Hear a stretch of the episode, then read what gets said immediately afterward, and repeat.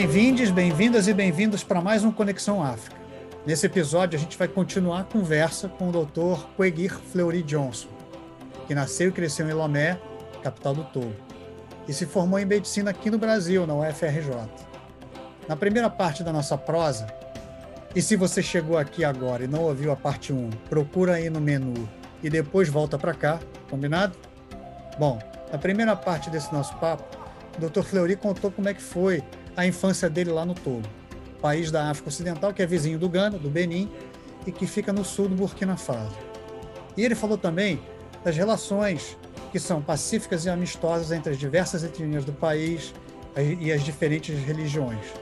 A gente também falou um pouquinho de política, né? Afinal, o Togo teve um presidente que ficou lá de 67 a 2005 no poder, o Nassimbe Eyadema, e agora o filho dele, o For Eyadema, ou Eyadema, está seguindo pelo mesmo caminho. Ele é presidente desde 2005, já se reelegeu pela terceira vez por lá. E tudo indica que ele vai ficando, vai ficando até onde ele achar que dá. Né? Tudo isso está lá na primeira parte da nossa conversa. Agora, a gente vai falar do momento em que o Brasil entrou na vida dele e como é que foram os anos dele de estudo de medicina aqui na UFRJ. Doutor Fleury, obrigado de novo por você ser generoso a ponto de dividir a sua história com a gente. Tá? Eu que agradeço então, o convite. Na primeira parte da conversa, você falou que o Brasil entrou na sua vida por acaso, né? Seu um amigo seu comentou com você, aí você foi lá na, na, na embaixada no, do Brasil em Lomé, conversou lá com, com, com, as pessoas responsáveis e aí descobriu que havia essa possibilidade de vir para cá para o Brasil. Você já sabia falar português? É, é, como é que foi assim é, é para você? Você teve que fazer uma prova? É, você pegou as suas notas, né, é, do, porque você já cursava medicina em, em, em, Lomé, no Togo, né? Você pegou suas notas. Como é que foi esse processo? Então, foi um processo assim que demorou que eu até estava desacreditando, né? É, além de ter além de ter tentado estudar no aqui no Brasil, eu tentei pro, de novo para o Senegal, para Guiné, é, para Mali e para a França, né? Burkina Faso também. Aí eu todos os países Fran... de fala próximo, francesa, é, de fala né? francês, uhum. isso. É, todos os países que falam francês. Aí minhas primeiras opções eram os países que falam que falam francês, né? E mas a França e o Senegal eram minhas primeiras opções, né? O, o topo do, do, das opções. Aí eu passei para a França né? Só que eu não consegui o visto na época do presidente Sarkozy. Eles falaram que eu me respondi assim: a faculdade já existe no seu país. Ah, porque Aí tem eu... curso de medicina no, no Togo, você, no não, Togo, pode você não pode pleitear uma bolsa na França. É, você não pode pleitear uma bolsa na França, não pode ir lá estudar na França. Aí o que as pessoas faziam na época, é, o que as pessoas faziam na época é que escolhiam cursos que não tinham no Togo. Aí quando chegavam lá mudavam de curso. Ah, né? sei. É, as pessoas faziam isso, isso eu não, eu não sabia na época. Aí, antes de sair os outros resultados, saiu o resultado primeiro de Guiné, eu passei para Guiné. Aí eu falei, então eu vou para Guiné, né? É, é, um país também de fora, vou seguir meu sonho. E perto também, relativamente perto, digamos relativamente assim. Relativamente né? perto, né? Guiné aqui é, no. Depois do Togo, se a gente for seguir para a esquerda, para o ocidente, tem o Ghana, Costa do Marfim, e aí vem a Guiné, Libéria e Guiné. Né? Era pertinho digamos Era assim, pertinho. pertinho. entre aspas, né? Entre aspas, é, mas algumas horas de voo. algumas horas de voo. Aí eu cheguei em Guiné, algumas, uma, duas semanas depois saiu o resultado que eu passei para o Senegal, passei para o Mali, passei né, para o Brasil também. Ou seja, você passou para todos os lugares que você pleiteou. lugares que eu tinha. É, Menos a França, porque a França não quis saber de você. É, a França eu tinha passado para Bordeaux 2, mas eu não consegui o visto. Ah, você passou, mas não, não conseguiu visto. Então é, você passou para passei... tudo, você, você aplicou é. para todos os lugares e passou para todos. Sim. Eu não tinha conseguido visto, aí eu acabei desistindo. Não, não deixaram ir, né? E aí, aí você falei, decidiu agora... pelo Brasil, seu pai avisou que você tinha passado, não foi isso? Sim. Meu pai, eu, eu lembro que quando saiu o resultado, minha mãe que me ligou, ele falou: ah, seu pai falou com você? Falei, não, o quê? Aí ela, ah, você passou para visto daqui no Brasil. Aí eu falei, ah, meu pai não passou, não, não, me, não, não me passou nada, não me falou nada. Aí eu falei, ah, com a primeira opção, eu tinha colocado medicina, segunda opção, tinha que colocar uma segunda opção. Eu não sabia o que colocar, acabei colocando nutrição. Aí eu falei, ah, se for nutrição, eu não vou para lugar nenhum. vou continuar aqui mesmo. Aí meu pai, aí eu falei para minha mãe, eu, eu passei para qual curso? Minha mãe falou, ah, meu teu pai não me falou, ele só está comemorando o dia todo, está cantando, agradecendo. Ele está comemorando, mas esqueceu de te avisar, uma hora interessada. ele soube 9 horas da manhã, só me ligou quase 7 horas da noite. Quase 12 horas, horas depois. depois. 12, é, 10 horas depois. Aí eu falei, aí quando ele me ligou, eu falei, passei para qual curso?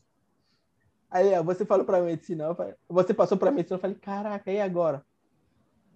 Que eh, passagem, estadia, todo esse dinheiro investido. Eu falei, e agora? A gente faz o quê? Ele falou, não, não se preocupa, eh, isso é um investimento de hoje, mas a gente tem que pensar no investimento a longo prazo. Aí eu falei, tá, tá bom. Aí ele falou, vai falar com o professor Cissé, que é é amigo do meu pai também, ele é, ele é vice-reitor, vice-diretor da Faculdade de Medicina lá em Guiné. Ele fala, vai conversar com o professor Cissé, é o que ele te falar, você segue. Ele falar para você ficar aí, você fica. Se falar para você é, é, vir para o Brasil, você vem. Aí eu fui falar com o professor Cissé, o professor Cissé falou assim, ó, olha só, se fosse para estudar na França, nos Estados Unidos, é te desaconselhar, assim, não é, não é, é apoiar, não. Porque são medicinas muito, é, muito distantes, né? muito diferentes da medicina que a gente faz aqui na África, pelo fato de serem países do primeiro mundo, né? com coisas que, como eu estava pensando, né? voltar para o Togo para exercer a medicina no Togo. Então, que é, ele acha que não, não valeria a pena é, investir, investir nisso, em um estudo, por exemplo, na França ou nos Estados Unidos. Ele acha que, para quem pensa em voltar para a África, o Brasil, por exemplo, seria uma medicina um pouco mais próxima, e realidades também mais próximas. Então, que ele apoiaria eu vir para o Brasil. Aí, eu, aí, mas aí ele falou assim, mas o, problema, o único problema é a língua. Né? É, o único problema é o português. Que eh, se você conseguir aprender o português e, e, estudar, então que ele, que ele, ele apoia 100%. Aí eu, aí eu pensei, aí eu falei, tá bom, vou seguir o que ele, o que ele falou.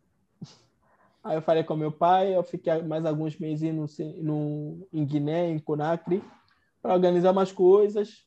Aí eu voltei para o Togo. Né? Quando ele me falou sobre a língua, eu pensei assim, assim meu tio conseguiu estudar no, na Rússia, eu consigo estudar. ele é médico, ele é cardiologista também.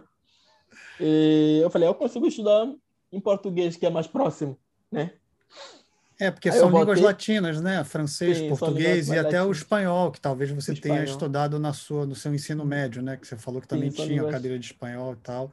Sim. Mas como é que foi o, o, o processo de você vir para cá, para o Brasil? Sua família, você já falou é, precisava é, de recursos para comprar passagem, essas coisas todas, né? Você precisava uhum. tirar o visto. Você começou a aprender o português também já no Togo ou você só aprendeu português quando você chegou aqui no Brasil?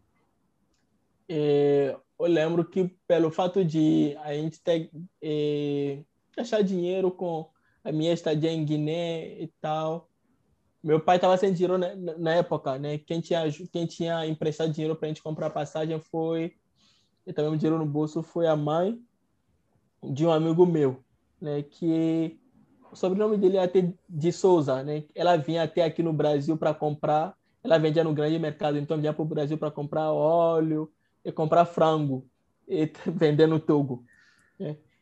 Ela que tinha, é, ela que tinha emprestado o dinheiro para os meus pais na época para que eles possam comprar a passagem. Aí compraram a passagem.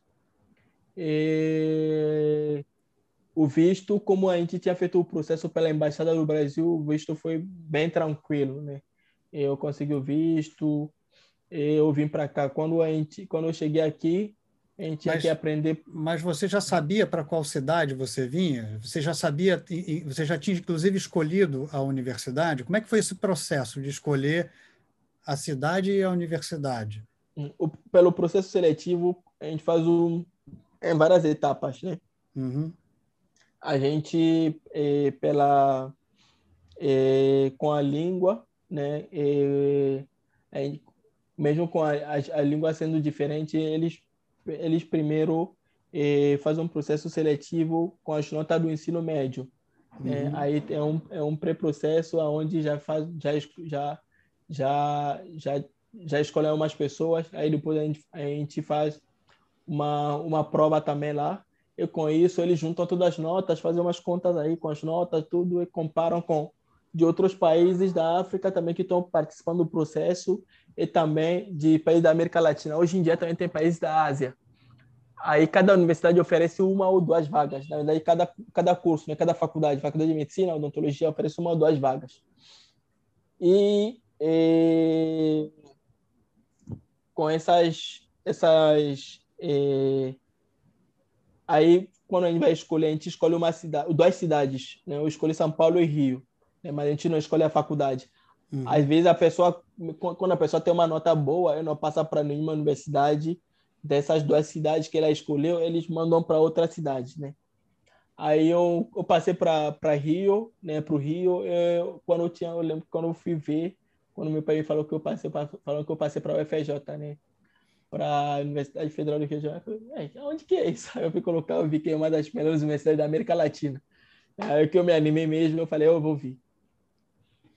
Mas você eu... conquistou sua vaga por merecimento, porque você já tinha feito provas e passou para várias outras universidades, né, faculdades de medicina, e Sim. pelo visto você tinha uma nota excelente para vir cursar uma das, né, uma das escolas de medicina mais importantes da América Latina. Parabéns para você por, por, por, isso, por você ter conquistado essa vaga por merecimento mesmo, né? pelas notas que você tinha.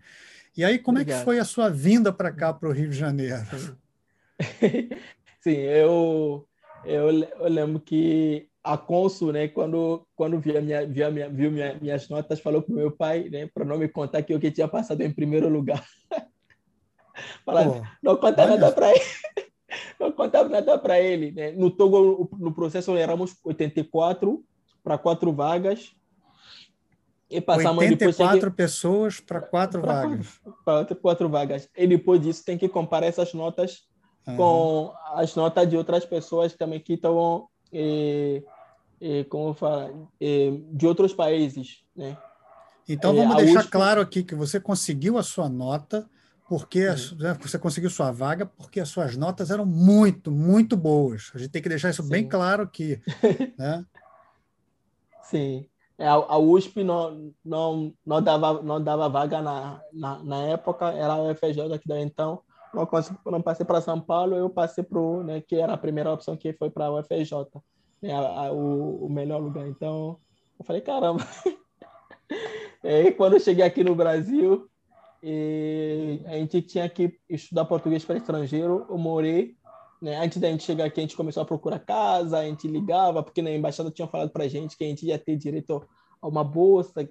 Então foi também uma das coisas que fez com que a gente viu que não, a gente vai ter direito a uma bolsa, a gente vai ter direito ao alojamento. Então eu falei, pô, meu pai não vai conseguir me sustentar pelo pela questão financeira que o dinheiro do Togo quase não, não vale muita coisa por muito tempo aqui no Brasil. Então, eu tinha que arrumar algum jeito de poder viver aqui, né? Então, quando a gente viu que tinha bolsa, alojamento, a gente se animou, a gente veio. Né? Mas a gente chegou, a gente viu que não era isso. Eu lembro que quando eu ligava para a professora para saber assim, ah, a gente vai para passar, a gente vai chegar tal dia, quando que vai ser, onde vai ser nosso alojamento, onde a gente vai morar, é onde vamos ficar e tudo mais. Não respondia, né? E, e, e, na embaixada a gente falou com a cônsul que dizia que disse que conhecia um padre do Togo aqui no Brasil. Então o padre que começou a procurar casas para gente. E... Aí o padre começou a procurar casas para a gente e conseguiu encontrar num eh, convento em Santa Teresa, e com umas freiras. Então, Isso, vocês, uma- na verdade, para conseguirem um lugar para morar, vocês tiveram que contar com a ajuda do padre, não da UFRJ ou do governo brasileiro. Vocês tiveram Não. que meio que se virar. Claro que a, a Sim. cônsul ajudou nesse meio, meio do campo, mas Isso. é, não teve um, um- um apoio do governo brasileiro para isso, né? Não, não. não E aí, como é, que foi brasileiro. quando, como é que foi quando você chegou? Aí você chegou, em que época do ano você chegou aqui? Eu cheguei em 2011, né? Eu cheguei em fevereiro de 2011. 24 de fevereiro de 2011. Sim. o carnaval estava rolando, acho que uma semana depois, naquela semana. 24 de fevereiro de 2011. Aí, quando Você já chegou, conhecia alguma coisa do Brasil antes? Você tinha feito alguma pesquisa? eu pesquisei para entender o clima, o carnaval, como que funcionava, o Rio de Janeiro. Eu vi que o carnaval começava duas semanas antes, terminava duas semanas depois. Eu falei, uau, que legal. Então, quando você chegou, você chegou no carnaval, nas no vésperas do carnaval. carnaval. E aí, carnaval. como é que foi isso? A cidade tava uma. Nossa, foi. Eu, eu, fiquei, eu fiquei assim. Eu lembro que eu assisti pela televisão, eu fui pro carnaval de rua. E a minha amiga com quem eu vi, Benedita, ela foi só uma vez. Ela disse: Nossa, é muita gente, eu não quero ir, tá muito cheio. Eu falei: Eu quero conhecer, eu quero, eu quero ir, eu quero conhecer. E foi mu- muito, muito, muito bom, né? Uma experiência nova, né? Eu cheguei aqui com 18 anos, então uma experiência muito nova assim pra gente, de viver novas coisas. E uma coisa que assustou a gente quando a gente começou as aulas, a gente falou com a, a gente encontrou professor, eu falei, ah, aí falaram assim pra gente, ah, não, que a gente não, a gente não tinha direito a alojamento, que a gente não tinha direito a bolsa agora. Aí a gente, e aí, agora a gente faz como? Aí eu lembro que eu saí da sala já assim, falei, caramba, será que eu vou ter que voltar pro Togo? O que eu vou fazer? Nossa, fica confuso pra caramba. Aí eu liguei pro meu pai, eu falei, pai, então, falando que a gente não tem direito ao alojamento, que a gente não tem direito à bolsa, que a bolsa seria uma bolsa de 622 reais, mas é só depois de um, ano de faculdade. Então a gente vai terminar o curso de português. Se passar no curso de português, e a gente descobriu que a gente tinha que passar por numa prova no final do ano eh, do curso de português, que é a prova de proficiência, para poder ter acesso à vaga. E quando a gente tem acesso à vaga da universidade, a gente tem que ter boas notas para que no segundo ano de faculdade ganhar bolsa. E que a bolsa Ai. seria de 622 reais. Então, então tinha uma pegadinha aí. Você veio, mas você não pôde começar a cursar o curso de medicina. Você teve que aprender a falar português. Então, você ficou Português um no ano fazendo ano. curso de português, Isso. ir fazer uma prova de proficiência, e aí então você ingressar na faculdade de medicina e faculdade. ter o direito a ganhar a bolsa. A bolsa, depois de um ano com as notas que você tira.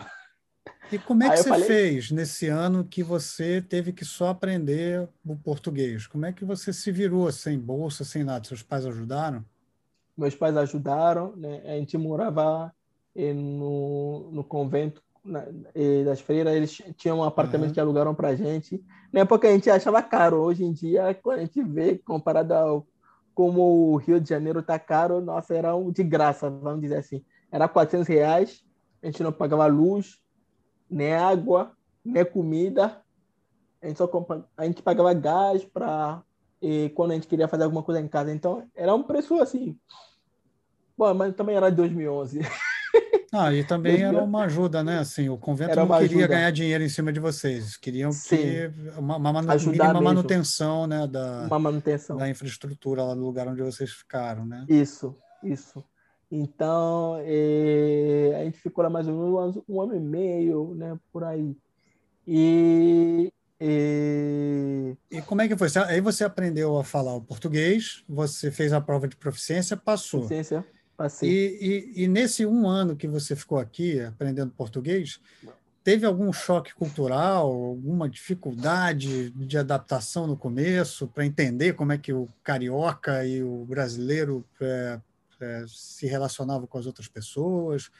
Como é que foi seu primeiro, seus primeiros meses aqui? Nos primeiros meses, eu ach- eu achava que eu nunca ia conseguir aprender português. Porque... Porque eu achava que as pessoas falavam muito rápido, que não quer dar para pegar e entender.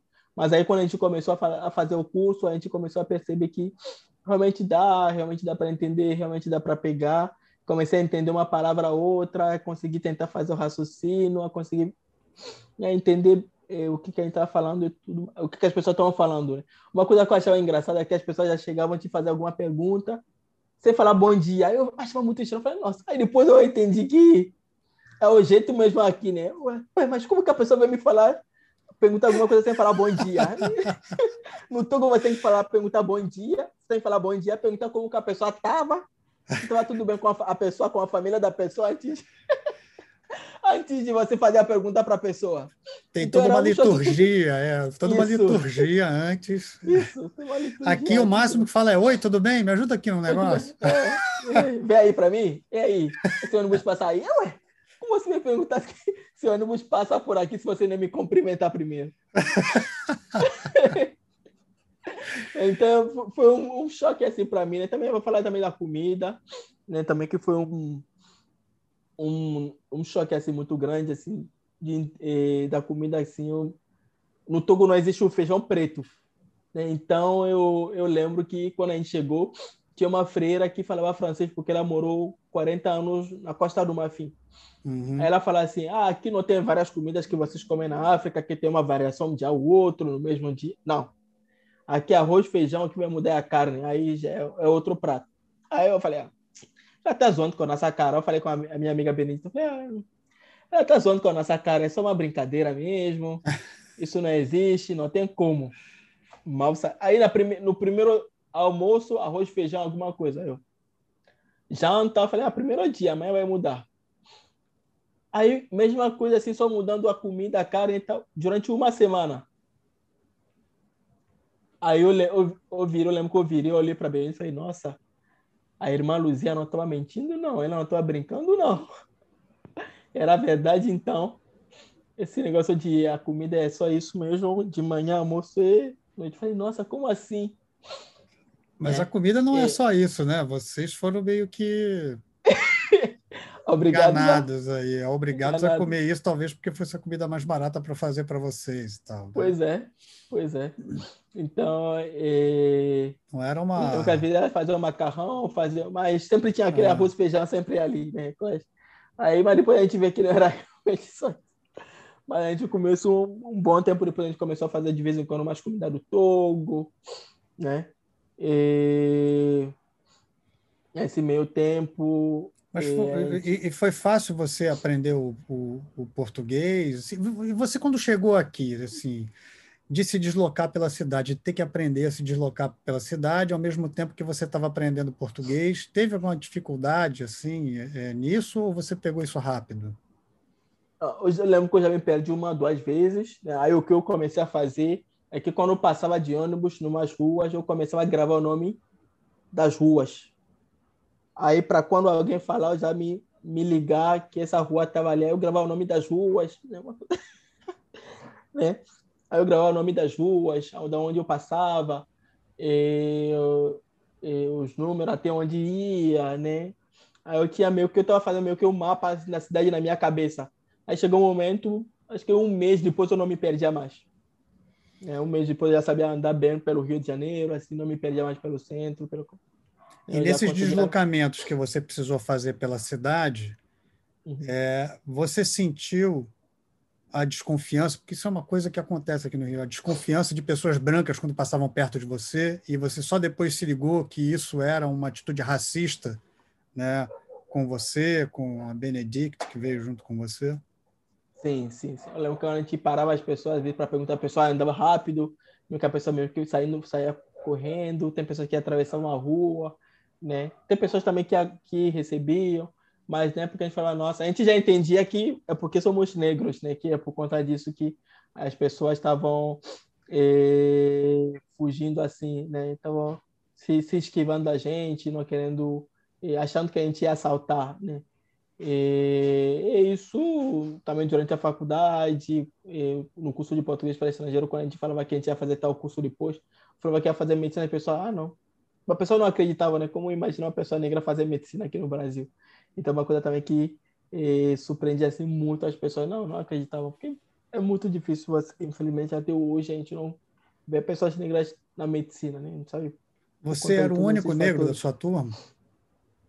Eu era o único negro da minha turma, mas na faculdade, quando eu lembro, a gente éramos cinco de 1.200 alunos. De 1.200 alunos. E você ainda era uma, uma, um, um, homem negro vindo do continente africano. Continente africano. Você então, sofreu muito, muito é, é, preconceito dos seus colegas e de alguns professores durante o curso?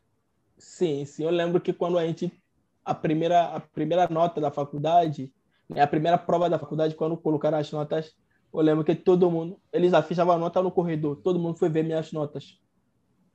Aí tem gente, ué, como que ele fez? E sua nota foi boa? Foi boa. Que ótimo, ele tirou que, nota... bom, que bom isso. Ele, ué, ele tirou nota maior que a gente.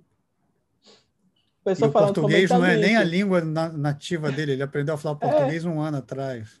Sim, As pessoas ficavam é, subestimando você pelo fato de você ser negro e de você ser africano, assim, é. africano que é aquele guarda-chuva, todo mundo chama de, ah, ele é africano, mas africano é. da onde, né? Ninguém, ninguém... Da onde? É.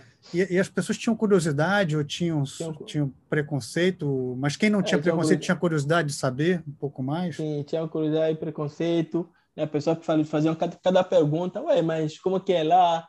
E você veio como? Aí a gente brincando, a gente viu nadando mesmo. Aí tem gente que acreditava nisso. A gente viu nadando. Gente, Sério? E, tem gente que acreditava nisso.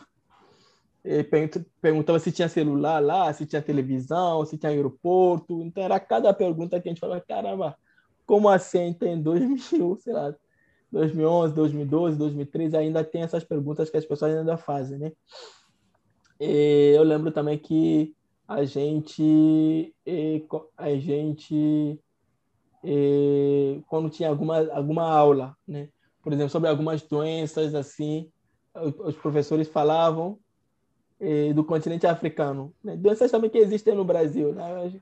Aí, falando do continente africano, e todo mundo vira assim, te olha na sala de aula. Aí você, nossa, gerava um desconforto assim, muito grande, né? Um desconforto muito grande. E e como é que você lidava com isso? É, aí, aí depois as pessoas perguntavam, ah, mas eu lembro que teve uma, uma, uma vez, ia ter uma aula assim sobre, eu teve aula sobre malária, e, ah, não quero estudar isso com você, você deve entender, mas eu falei, gente, uma coisa é a gente falar de malária como pessoas que não são profissionais de saúde, outra pessoa a gente, é outra coisa é a gente aprender malária como, como, como futuros médicos, né? É, são conceitos, conceitos muito diferentes. Então, acho que cada coisa assim, não, vamos, vamos estudar malária, você deve entender.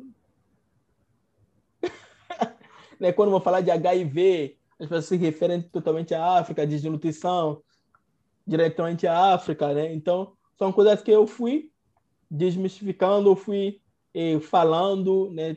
colocando eh, durante a faculdade toda, para que as pessoas possam entender que no continente africano, né, nos países africanos, não é só eh, essa imagem que a mídia traz, né? Mas também tem eh, alegria, tem, eh, tem tem muita gente que no continente acho que desenvolvimento científico também desenvolvimento tem científico, pesquisa, as pessoas dão muito valor à educação também no continente africano. Então essas coisas que a gente eu fui trazendo assim durante a faculdade toda, né? Você via no brasileiro, nos seus colegas de curso, assim, uma ignorância muito grande a respeito do continente africano e um preconceito com aqueles estigmas negativos de que só tem desastre, fome, guerra civil, ditadores, corrupção no continente africano?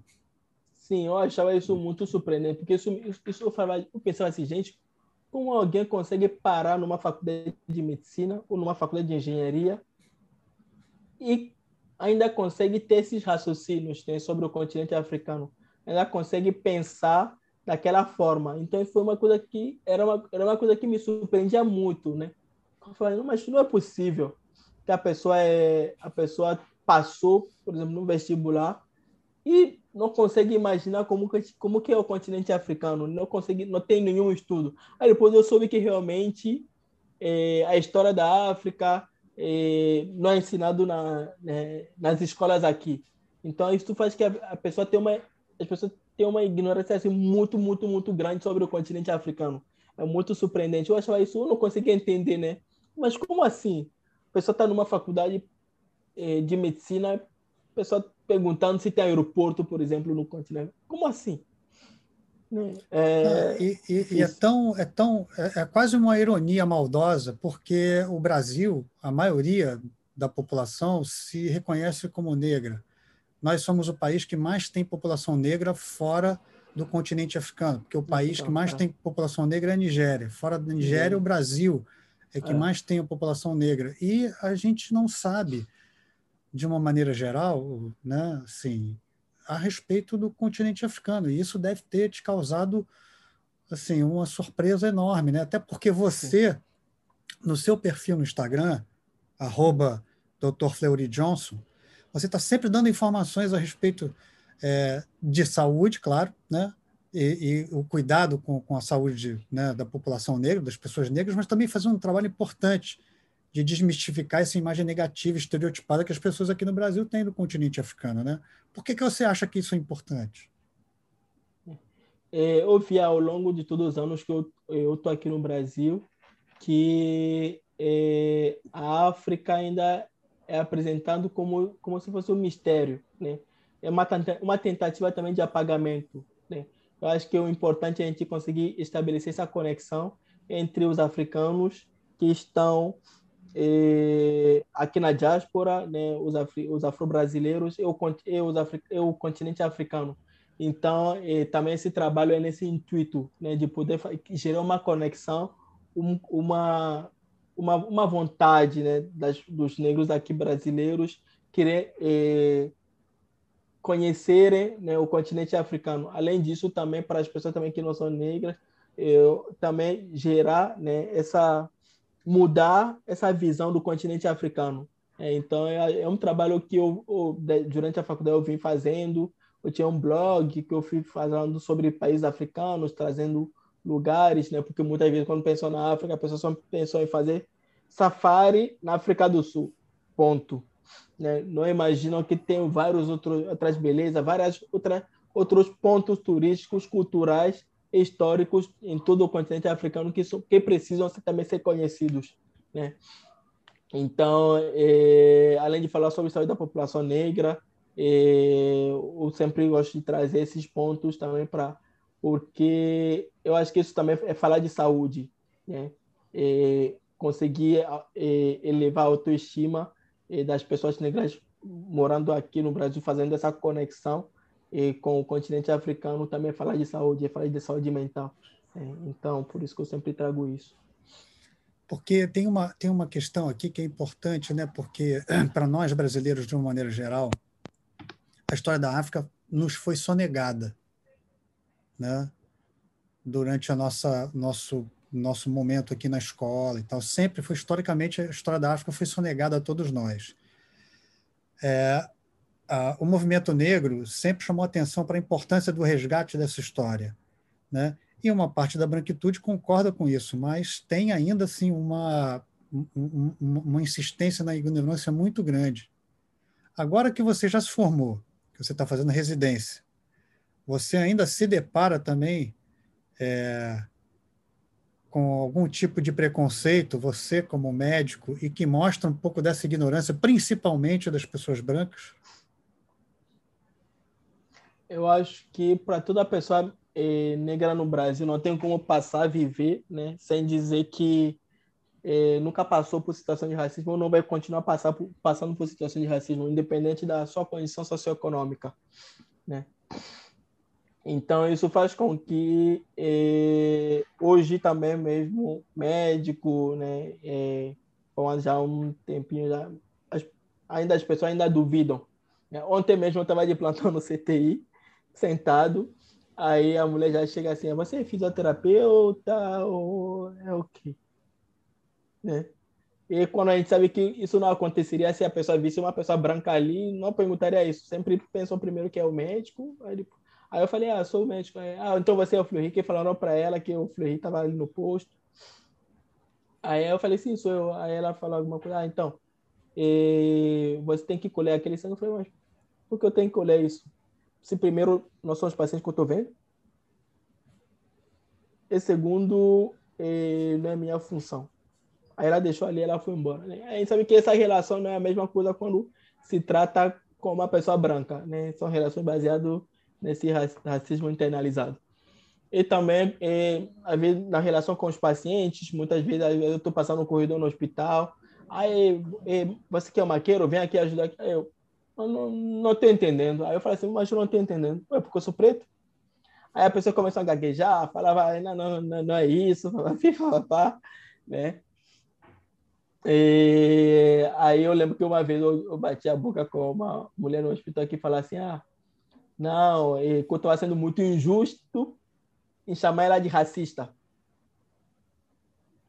Eu falei, mas, mas falei, eu falei, então, da próxima, eu falei, então, da próxima vez que você vê uma pessoa negra passando no corredor, não entenda logo que ela é o maqueiro. Aí eu não te chamaria de racista. Às vezes você entra num quarto, ah, você que viu consertar a cama. Não, às vezes eu lembro que eu tenho uma enfermeira que me falou que às vezes eu saio do quarto, os pacientes ainda comentam, perguntam se realmente eu que sou médico. Caramba, a gente tem muito ainda o que, o que avançar nisso, viu, doutor Fleury? E eu, eu, eu, eu me desculpo como brasileiro de as pessoas te tratarem dessa maneira, assim, com esse tipo de desconfiança esse preconceito. A gente ainda tem muito que avançar aqui. Eu queria é, agora terminar a nossa entrevista com, com duas, duas questões aqui.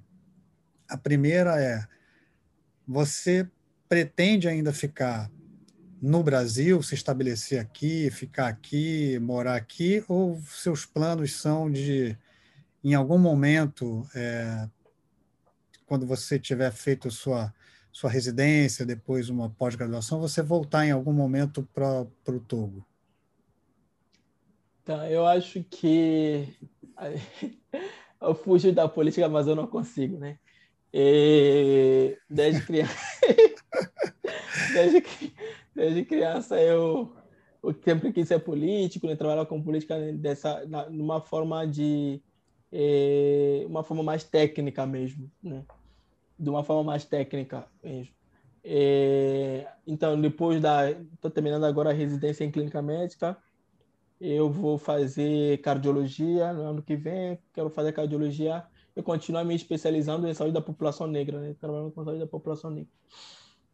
Após a cardiologia, provavelmente devo fazer a ritmologia e, e eu penso em fazer mestrado, doutorado em saúde pública, juntar saúde pública com cardiologia, né? conseguir é, conseguir associar essa os pontos de vida socioeconômicos com as doenças cardiovasculares, né, que acontecem na população negra, tanto aqui no Brasil quanto no continente africano.